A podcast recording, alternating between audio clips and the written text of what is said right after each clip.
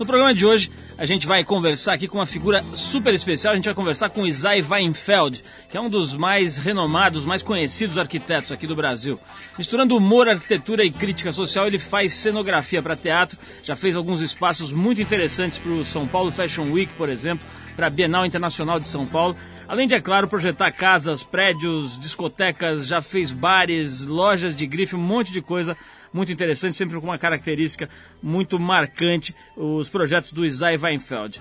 Mais do que isso, o Isai gosta do que faz, faz com bastante dedicação e tem um monte de história legal para contar aqui pra gente no momento em que a arquitetura é tão fundamental, né? Pra gente ver se essas cidades, se esses aglomerados urbanos tomam jeito. A gente vai bater um papo então hoje com Isai Weinfeld e hoje a gente começa aqui com uma música. É, na semana passada né, a gente tocou aquele cover que o seu Jorge fez para a música Rebel Rebel do David Bowie. Bom, esse, esse som fez bastante sucesso, um monte de gente escreveu pra gente, etc. Então a gente resolveu fazer um programa inteiro só de versões. A gente vai ouvir agora uma delas para começar aqui o programa, que é da banda White Stripes, feita pela cantora inglesa Joss Stone. Quando apareceu no cenário musical em 2003, você sabe, né? ela impressionou logo de cara, tinha só 16 anos e uma voz comparada às mais importantes divas do soul americano. Agora a gente, a gente vai ver se ela merece a honra nesse Feel in Love with a Boy, que é então uma versão da banda White Stripes. Né? Vamos ouvir então com a Joss Stone, Feel in Love with a Boy. Fell in Love with a Boy, né? Vamos lá.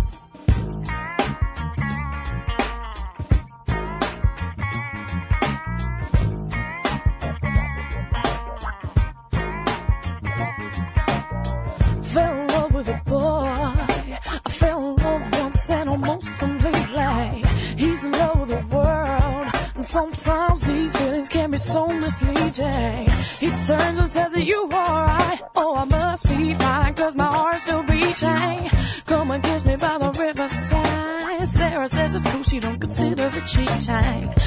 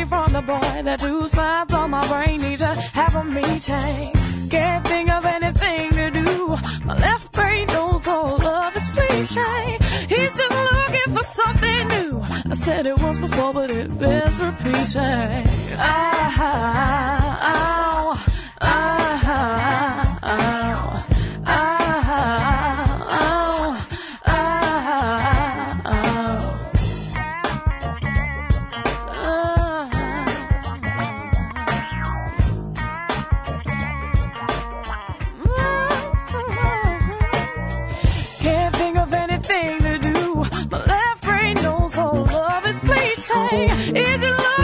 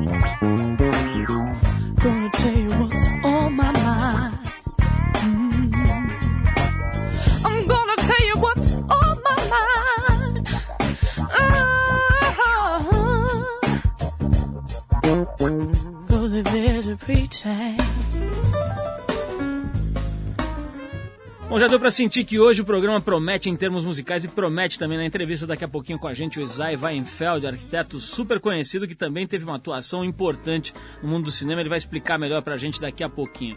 Olha só, parece que a morte do Papa anda fomentando a indústria de produtos ligados à Igreja Católica. Em maio, a fabricante americana Beverly Hills Teddy Bear vai começar a vender pela internet bonecos de Jesus Cristo que um boneco que recita cinco versículos da Bíblia quando se pressiona um botão que está escondido nas suas costas. Também serão lançados bonecos de Moisés, um boneco que recita os Dez Mandamentos, da Virgem Maria, que recita um versículo bíblico, e também do Davi, que a gente não sabe bem o que recita, mas enfim, vai ter um Davizinho também para quem se interessar. A companhia contratou uma empresa de marketing para promover a linha em igrejas e escolas religiosas. Estão previstos descontos para igrejas e frete grátis para quem comprar mais de três bonecos. Então, se você levar o Davi, o Moisés e a Virgem Maria, vai sair um desconto na verba que você vai despender. O preço do boneco de Jesus está estimado em alguma coisa em torno dos 25 dólares, que hoje seria mais ou menos uns 60 reais. Vamos ver se esse Papa Novo dá um jeito aí nessa, nessa veia mercantilista da Igreja Católica que está explícita aqui na, nas atividades da Beverly Hills Teddy Bear Incorporation. Falar um pouquinho de meio ambiente aqui. De acordo com o estudo Avaliação Ecossistêmica do Milênio, um dos relatórios mais completos e atualizados sobre a situação do meio ambiente no planeta, foi encomendado pelo secretário-geral da ONU, o Kofi Annan, o planeta corre seríssimo risco de sofrer um colapso ambiental ainda esse século, se medidas enérgicas não forem tomadas para reverter o atual quadro de destruição dos recursos naturais, quadro, aliás, que a gente relata e, e sobre o qual a gente loga, joga luz aqui toda semana há mais de 20 anos. De acordo com o um estudo divulgado na última semana, 60% de todos os ecossistemas do planeta estão degradados ou estão sendo usados de forma não sustentável, o que pode provocar um colapso em apenas 50 anos. É isso que eu tenho frisado aqui. Nego antigamente achava que era uma coisa que talvez o tataraneto fosse ter que resolver. Né? Agora é o seguinte: colapso em apenas 50 anos. Tem gente que fala em 25, gente séria.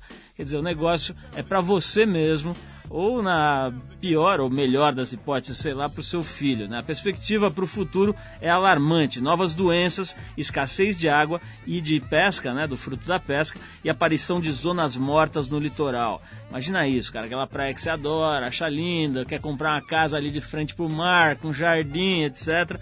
De repente com uma zona morta em frente ali, né? Sabe o que é isso? é a degradação absoluta do ecossistema. Entre as práticas que levaram a essa situação de catástrofe, os cientistas destacaram as grandes áreas de monoculturas que acabam com a diversidade e abusam dos agrotóxicos. Atenção, nossos amigos usineiros de cana-de-açúcar e assemelhados. Vamos ficar esperto porque vai vir uma zona morta em cima da sua cabeça em breve se você não se ligar. Bom, a gente já falou aqui no começo do programa que hoje a gente tem Isai Weinfeld ao vivo aqui com a gente. Daqui a pouquinho ele conta para nós o que é arquitetura, o que a arquitetura pode fazer para dar um jeito nesse planeta que pode acabar, né? Pelo que a gente acabou de, fa de falar aqui em 25, 50 anos, sei lá quanto. Enfim, vamos conversar com o Isai Weinfeld hoje aqui. E esse programa de hoje tem a trilha musical inspirada em versões. Aliás, o Bastard Pop, como é chamado, é um gênero criado é, ninguém sabe exatamente onde nem porquê. É um fenômeno original da internet. É, DJs e amadores que gostam de música usam programas caseiros de edição, esses programas que você compra para editar a música, para misturar o instrumental de uma música com o vocal de outra. E acabam criando uma espécie de Frankensteins musicais. Depois os autores da brincadeira deixam sons lá no disponíveis para quem quer puxar em MP3, disponíveis de graça para quem quiser baixar. A gente separou alguns aqui que a gente achou mais criativos, mais interessantes para você ouvir o que, o que dá essa salada, né? O chamado Bastard Pop. Não vou nem traduzir porque é uma tentativa inglória. Vamos ouvir agora um cruzamento então do que, o que seria né, um cruzamento da banda de rock inglês Blur com o Jackson 5 no auge, quando Michael Jackson ainda não era tão louco assim. Vamos ouvir essa faixa Blur, Blur e Jackson 5 com Girls and Wild Boys.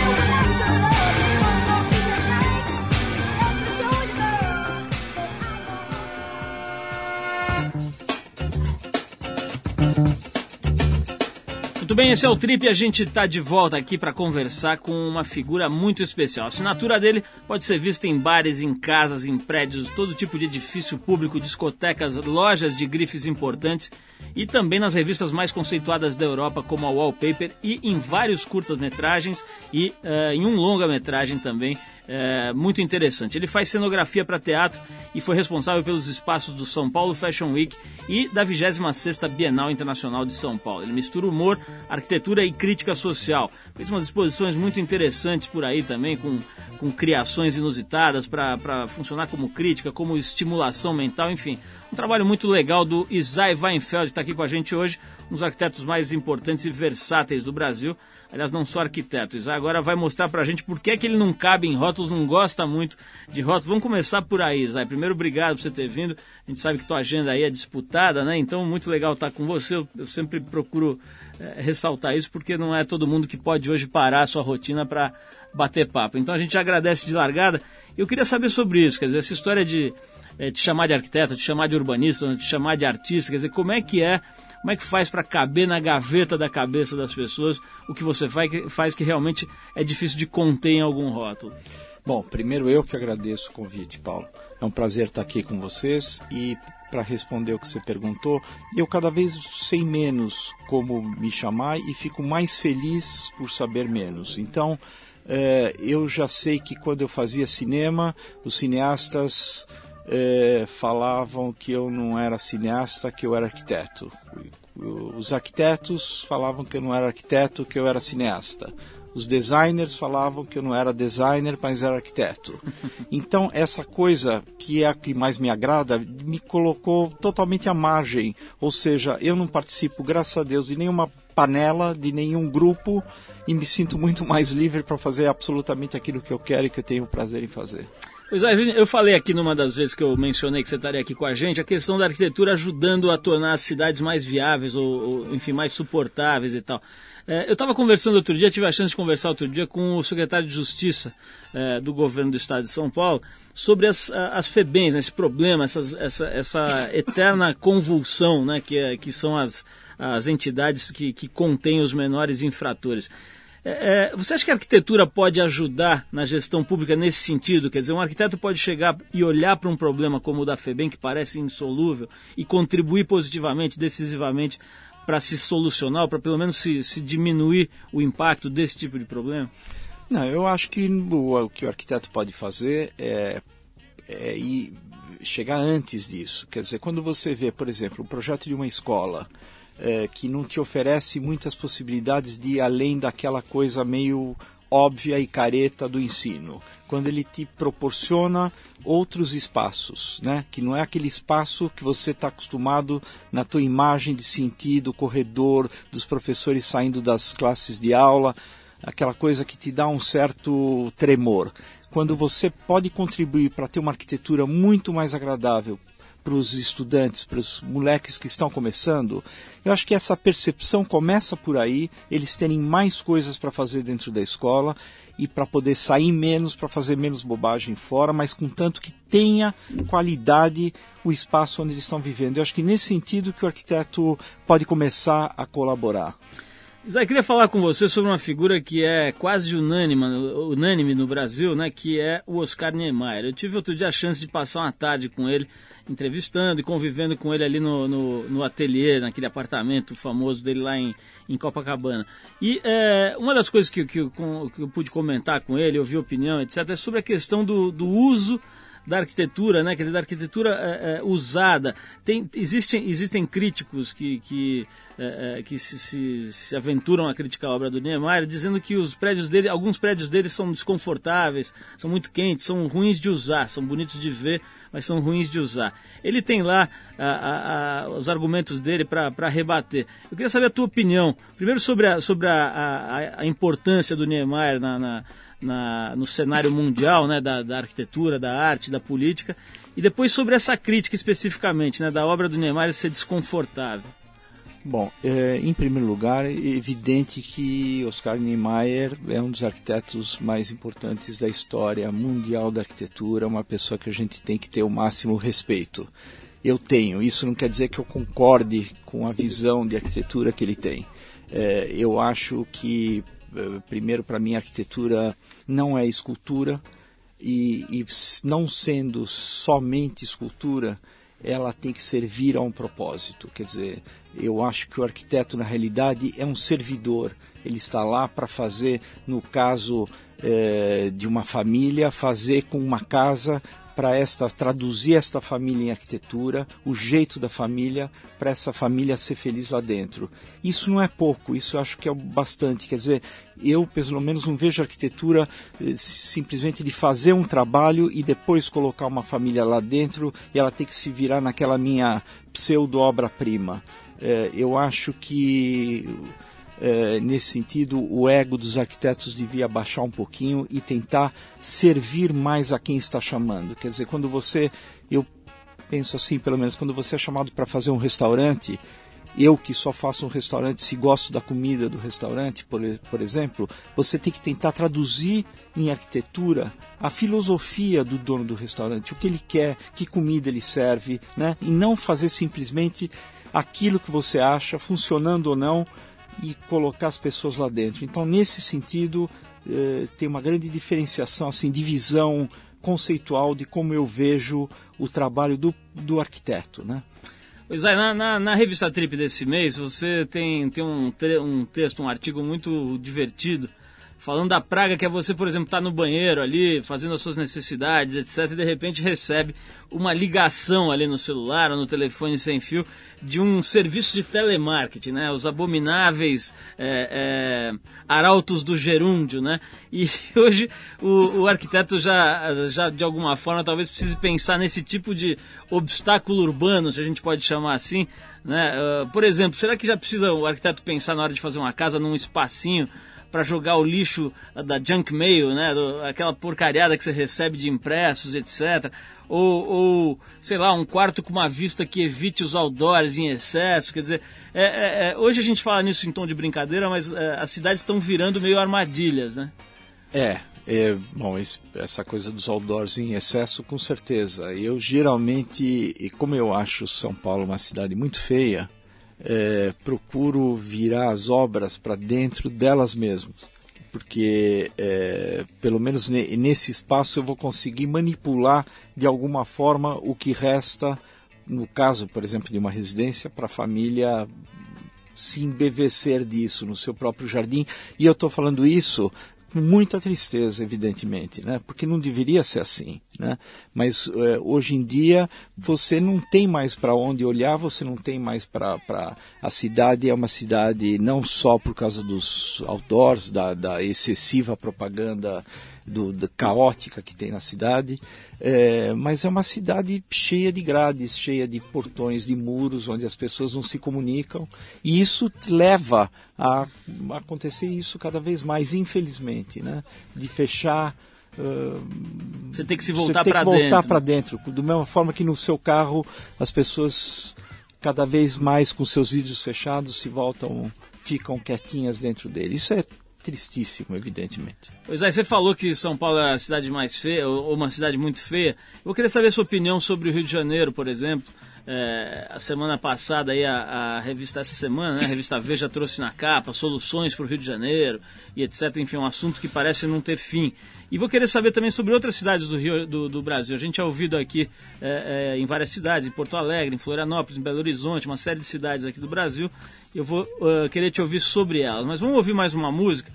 Continuando com esse passeio que a gente está dando pelo pop bastardo aí, a gente vai ouvir agora um outro cruzamento, né? uma outra cópula musical entre a banda U2 e a cantora pop Cristina Aguilera. Olha o que os moleques fazem na internet. Há quem diga que os DJs do Soul Wax são os responsáveis por essa mistura, mas ninguém sabe exatamente porque a paternidade desses é, é, sons bastardos não é declarada. Os autores geralmente não dizem quem são para evitar processos com a gravadora. Acho que nem o ratinho com o exame de DNA vai conseguir apurar a paternidade desse casamento entre U2 e seu fiel Bono Vox e a jovem Cristina Aguilera. Vamos ver Desire, Genie in the Bottle. Vai lá.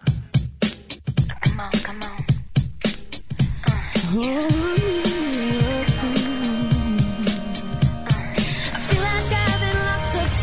century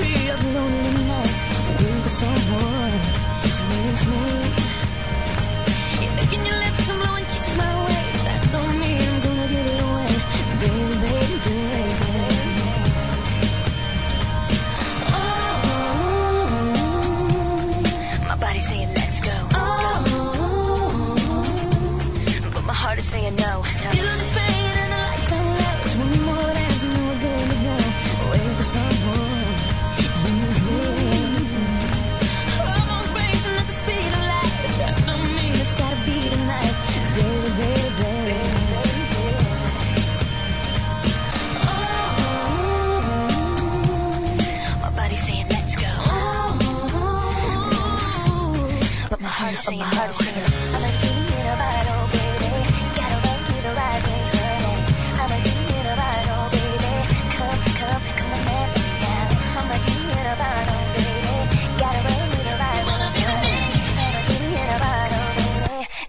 Come, on, man. Yeah.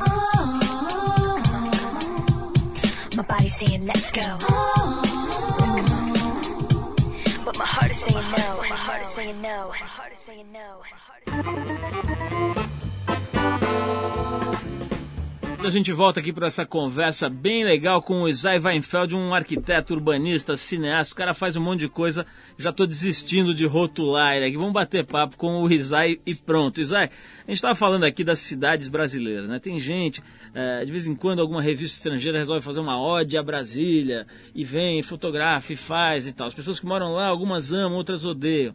É, Rio de Janeiro, bom, não precisa falar, cidade maravilhosíssima, lindíssima e etc., mas com todos os problemas que a gente conhece, um aperto geográfico, né? uma coisa é, é, complicada, uma panela de pressão. Que cidade do Brasil te inspira? Quer dizer, tem alguma cidade que você olha e fala, pô, aqui as coisas funcionam, aqui deu certo, aqui a estética e, e a utilização estão em harmonia. Tem algum lugar assim aqui no Brasil? Não. Eu não conheço, pelo menos. E eu tenho visto assim, tenho saído pelo interior de São Paulo para algumas cidades e eu fico muito mal impressionado, porque são muito feias também. São todas São Paulinhas, assim. É... Agora, o Rio de Janeiro é completamente peculiar, né? Como é que é a tua fotografia do Rio? Não, então, é, eu acho, por exemplo, eu acho o Rio deslumbrante como cidade, né? E tem uma área dela que é deliciosa de, de você viver. É, mas está cheio de problemas, evidente. Quer dizer, não tem, também não tem nenhuma cidade ideal fora daqui também. Não é que não tenha só aqui. Brasília é, é isso que você também está falando. Para mim é uma coisa é, desagradável como cidade, porque não tem é, emoção na cidade, que é uma coisa que eu acho fundamental, né? Ela, ela te, você chega, ela já te conta toda a história. Ela tem obras deslumbrantes, maravilhosas, mas como cidade ela, pelo menos a mim, não me emociona. É diferente de você chegar em Veneza, por exemplo, estar tá numa ruelinha e de repente o espaço se abre por uma Piazza São Marco e aquilo você faz. Oh, você não aguenta de tanta emoção. Isso não existe aqui, né? Agora, apesar de São Paulo, como eu te falei, achar que é uma cidade muito feia, ela tem uma coisa que é impressionante, que é essa mistura absurda de povos e culturas. É uma cidade absolutamente vibrante diria até que é única, quer dizer, não tem nada que ver essa coisa meio uh, caipira de querer uh, se assemelhar a Nova York, a Tóquio, coisa parecida, não tem absolutamente não tem nada que ver, mas é uma outra coisa, é uma coisa totalmente diferente. Eu acho eu tenho falado que, que acho que essa falta de personalidade que a cidade tem virou a sua marca hoje em dia. Ela é isto e, e a gente tem que conviver com ela. Isso que é legal nela, tirar o lado bacana dela, apesar de esteticamente ser uma cidade que não te dá nenhum prazer na coisa que eu acho mais importante no dia a dia, que é simplesmente você andar a pé numa cidade bacana, né? Isai, vamos, vamos voltar para um outro lado da arquitetura que me agrada muito, me interessa, que é o mobiliário. Né? O mobiliário é uma arte, uma arte complexa, inclusive. Né? São poucos os móveis é, é, que, que ganham, vamos dizer, é, é ao longo do tempo, que se consagram, que são realmente peças que, que não, não, não datam, enfim. É, e, e, boa parte do mobiliário de melhor qualidade é, sai da prancheta de um arquiteto, né, muitas vezes. É, eu estava vendo esses dias o trabalho do Sérgio Rodrigues, um trabalho primoroso né, de, de construção de, de peças com madeiras, etc. É, você já se aventurou pelo mobiliário, desenhar uma cadeira, desenhar um sofá? E como é que é quando você faz uma casa, por exemplo, ou um prédio, ou um, um edifício de escritórios? e vem alguém e faz uma mobília que você acha que não tem nada a ver, quer dizer, coloca, recheia o teu prédio com coisas que você acha completamente desconexas. Isso acontece? Duas coisas fundamentais que você perguntou. A primeira, sim, eu desenho, vou fazer esse ano ainda uma exposição grande só de design, desde vasos, bandejas até mobiliário. É, eu acho que isso, para mim, eu vejo a arquitetura como uma coisa completa. Quer dizer, eu, eu vou até o desenho da campainha da casa e, para mim, fazer um prédio e desenhar o cinzeiro do bar é exatamente a mesma coisa, não tem diferença, e eu consigo só ver arquitetura desta forma, quer dizer, a decoração para mim não é uma coisa menor, é uma coisa tão importante quanto o resto. Isto, em primeiro lugar, respondendo à primeira parte. A segunda parte, que é talvez a coisa mais importante, é, é essa coisa que eu acho que o arquiteto tem que ter, que é o respeito ao cliente, a quem está te chamando. Então, você perguntou de, das pessoas colocarem coisas erradas a gente tem que entender que essas coisas erradas podem não ser, podem não estar bem fotografada para uma revista de arquitetura, mas tem a veracidade da família. Isso é mais importante do que eu, eu falar simplesmente coloca esse cinzeiro aqui porque isso aqui vai ficar bom, ou pendura o quadro dessa forma porque esse é o correto.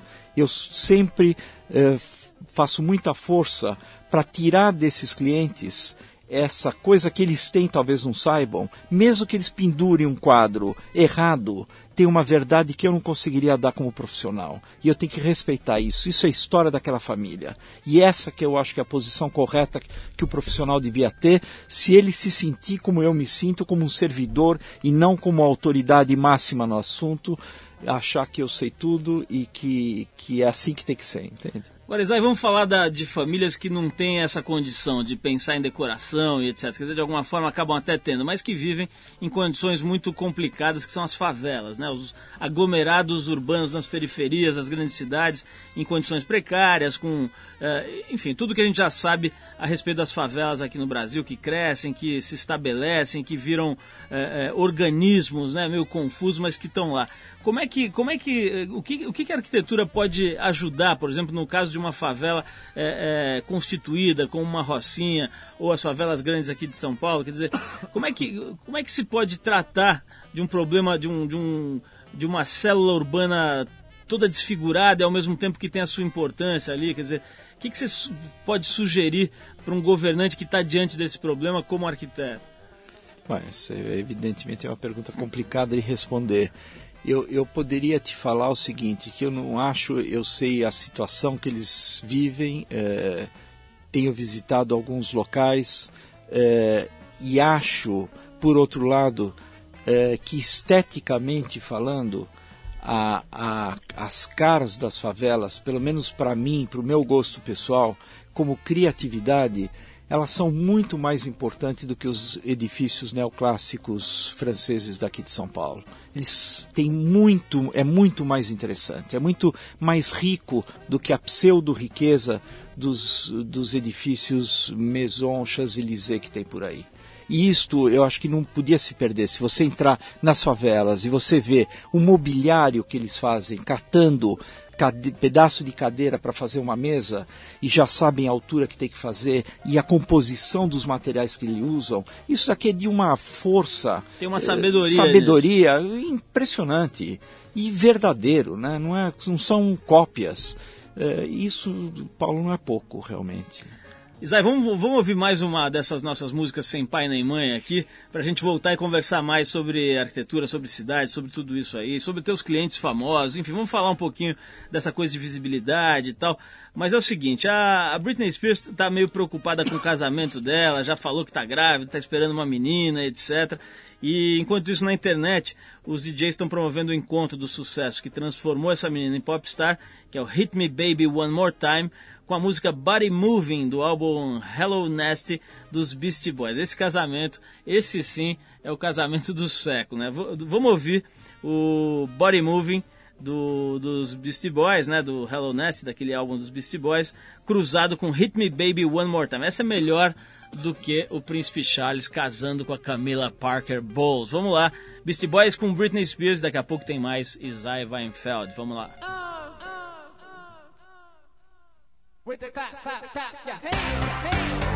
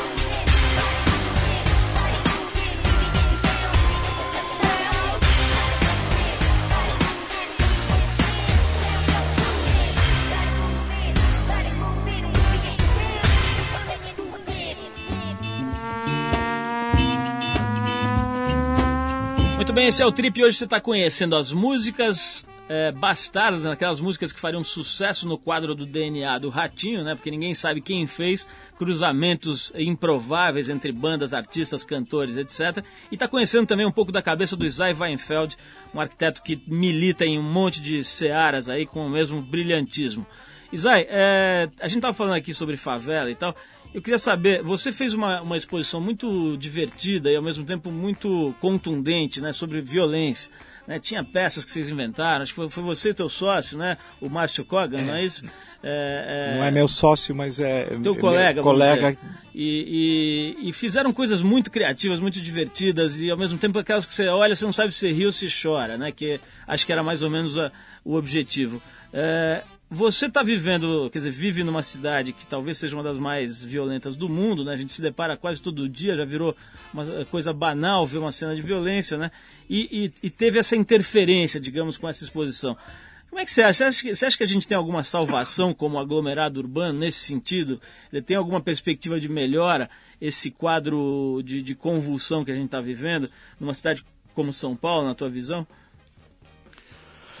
Difícil. Eu acho que a situação é realmente grave e, e eu acho que dia a dia ela está piorando. Com essa exposição, a gente quis alertar as pessoas é, em relação a isso. Muitas vezes você passa por coisas na cidade e já não se dá mais conta. Então a intenção era é, chacoalhar um pouquinho as pessoas. Por isso que você falou que elas riam, mas saíam da exposição e elas já ficavam preocupadas, porque riam lá dentro, mas lá fora se tocavam que o negócio não era tão engraçado assim. E, é, e a intenção realmente era é, é essa. É, é, da mesma forma que as exposições anteriores, por exemplo, falavam é, da sujeira de opções para o remanejamento do, do, do rio Tietê, é nessa, nesse sentido que o paulistano já passa por essas coisas de uma forma batida, já está acostumado tanto, por exemplo, à sujeira do rio, que nem se dá conta, mas ele passa como se aquilo não fizesse mais parte da cidade dele. A mesma coisa em relação à violência. E isso é uma pena muito grande. Ô, ô Isaac, o que você faz para relaxar, para se inspirar? Quer dizer, tem algum ritual, ou esporte, ou atividade que você gosta de fazer para dar uma, uma zerada na cabeça e ao mesmo tempo reciclar tuas, tuas ideias, ter insights, enfim? Tem alguma coisa nessa linha ou você só deixa rolar? Faz a linha Zeca, Pagodinho, né? Deixa a vida me levar. Como é que é para você? Eu pego um avião e vou assistir Radiohead em Londres, que é a coisa que eu mais gosto atualmente em música no planeta. Aliás, tem, você, você tem um cliente que, que teve aqui já, que é o Rogério Fazano, né? Você fez o hotel maravilhoso dele aqui em São Paulo e outras coisas. E, e ele também, né? Uma, uma figura que todo mundo associa com gastronomia, com, com vinhos chiquérrimos e hotéis, etc. E ele veio aqui e contou que ele gosta mesmo é de ouvir o The Clash, né? Quer dizer, você tem essa, é, esse gosto pelo rock, especialmente do Radiohead, é isso? É, mas é que eu também eu tenho um gosto muito variado. Então eu ouço muito música clássica, muito jazz, muita música brasileira e, e rock, mas é, é, muito variado. Mas ele é um deles que me, me leva para me le, deixa levitar, me tira do chão, né? Zay, tem essa coisa da, da, do arquiteto. O arquiteto, em geral, é, é, uma figura, vamos dizer, respeitada no quadro, aí no, no, na, na, cena, no teatro social, é, mas é uma figura que, em geral, é, ocupa mais os bastidores, etc. Né? De um tempo para cá, você ganhou uma visibilidade muito grande, né? É, é, ficou famoso por conta das suas obras, do seu trabalho e tal, e começou a ter um pouco mais de visibilidade. Isso, isso é uma coisa confortável e fácil para você ou é uma coisa difícil? Eu já te vi, por exemplo, dando entrevista no Jô Soares e, em programas de, de, de alta é, é, exposição, né, vamos dizer. Você, você leva isso tranquilamente ou é uma coisa que, que às vezes é um pouco desconfortável? Não, para mim é bastante desconfortável. A única coisa que me conforta é saber que isso aconteceu devido ao resultado do meu trabalho porque eu nunca fui de procurar nada, eu sempre fiquei quietinho, escondido. Uh, então eu nunca procurei isso. Isso é decorrência de uma coisa que me deixa muito feliz é que de alguma forma, alguma coisa que eu faça está comunicando alguma coisa às pessoas. Então é, é por esse lado, mas o resto é, eu, eu, eu quer dizer, estou adorando conversar aqui com você porque eu não estou aparecendo fisicamente, inclusive, que eu morro de vergonha. Então isso realmente não pessoalmente não tenho nada contra quem faz, mas não faz a minha cabeça, né? Mas é decorrência do, de um trabalho público que você faz e paciência, o que, que eu vou fazer? Pois é, você falou já do, do teu respeito pelo, pelo Oscar Niemeyer. Queria saber quais são outros arquitetos brasileiros, independente de, de serem antigos ou, ou de estarem aí atuantes e tal, que você considera referências, né? que, que são importantes na, na, na, no cenário da arquitetura, no cenário é, é, social e também para a tua, tua arquitetura, para o teu trabalho. Não, eu acho que para mim o, o, grande arquiteto que teve nesse país chama Lina Bobardi. Esse, essa foi minha arquiteta favorita, sem sombra de dúvida. Agora, eu acho que a gente tem que olhar para o futuro. Tem uma grande quantidade de gente jovem bacana e a gente tem que parar eh, de uma vez eh, todo mundo, de críticos a revistas, a ver o Brasil com os nomes tradicionais da arquitetura brasileira de 40 anos para cá, que são geniais e tudo mais, mas tem mais gente, tem outras gerações que se calaram por causa da grande criatividade que esses arquitetos tiveram. Então eu acho que a gente tem que voltar os olhos agora para um grupo novo de gente jovem que pode mudar realmente a cara dessa cidade, que pensa diferente, e é aí que a gente devia virar o nosso olhar. Vamos falar um pouquinho sobre futuro, então, que, é, que, são as escolas. Né? As escolas de arquitetura têm uma importância muito grande na formação de, de gente com essa mente mais aberta que você está demonstrando aqui. Né? A gente conhece um monte de gente que atua em, em, dezenas de áreas diversas. Você vai ver o cara é arquiteto, o cara foi formado na FAO ou em alguma outra escola desse tipo. Como é que está, na sua opinião, a escola de arquitetura hoje? Ela é a mesma coisa que foi na sua época de estudante? É, a gente sabe que tem a escola da cidade agora, uma outra é, vertente aí de ensino de arquitetura aqui em São Paulo. Em outras cidades tem experiências interessantes. Você acha que a academia de arquitetura hoje está fazendo o papel que fez em outras épocas? Melhorou, piorou? Como é que você vê? Olha, eu acho o seguinte, Paulo, que a, a, eu não sei como é que. Eu, apesar de ter dado há pouco tempo uma palestra na, na, Faculdade de Arquitetura Mackenzie para o quinto ano, acho, eu não estou acompanhando exatamente como é que está o processo, mas eu acho que eh, já na minha época, e isso não deve ter mudado, com poucas exceções, não deve ter mudado muito, a escola ainda te prende muito e é, quando ela devia fazer o contrário. Esse não é o momento de você saber exatamente como se projeta, por exemplo, um banheiro, que tem que ter um metro e vinte, senão a pessoa não senta, que tem que ter um metro pé direito de não ser.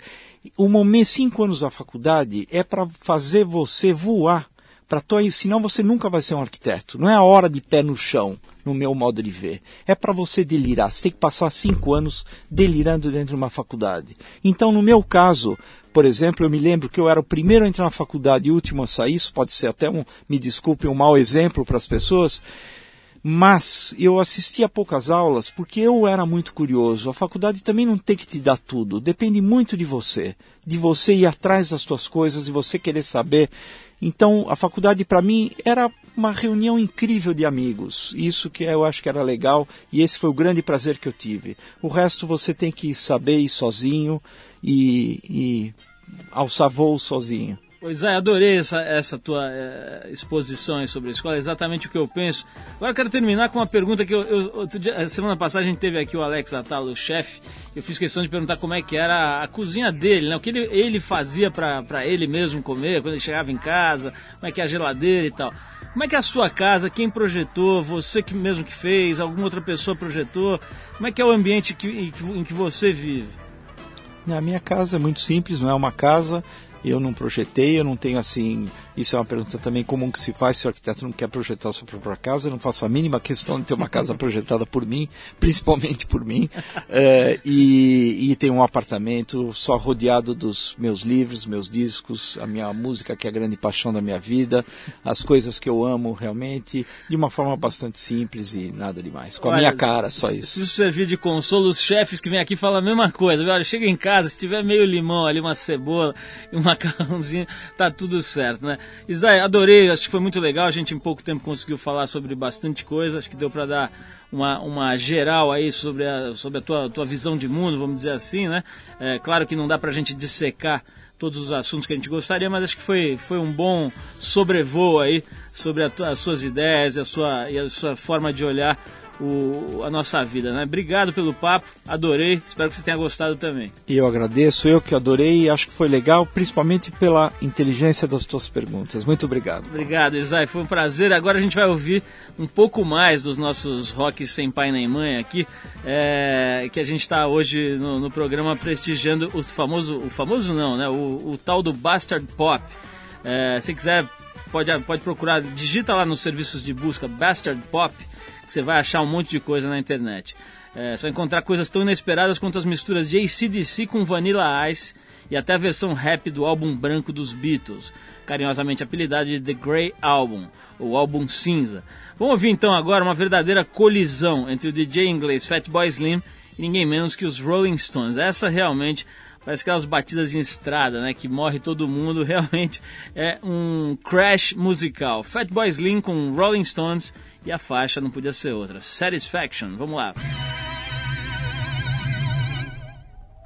Radio 1's Essential Mix tonight by Fatboy Slim Norman Cook.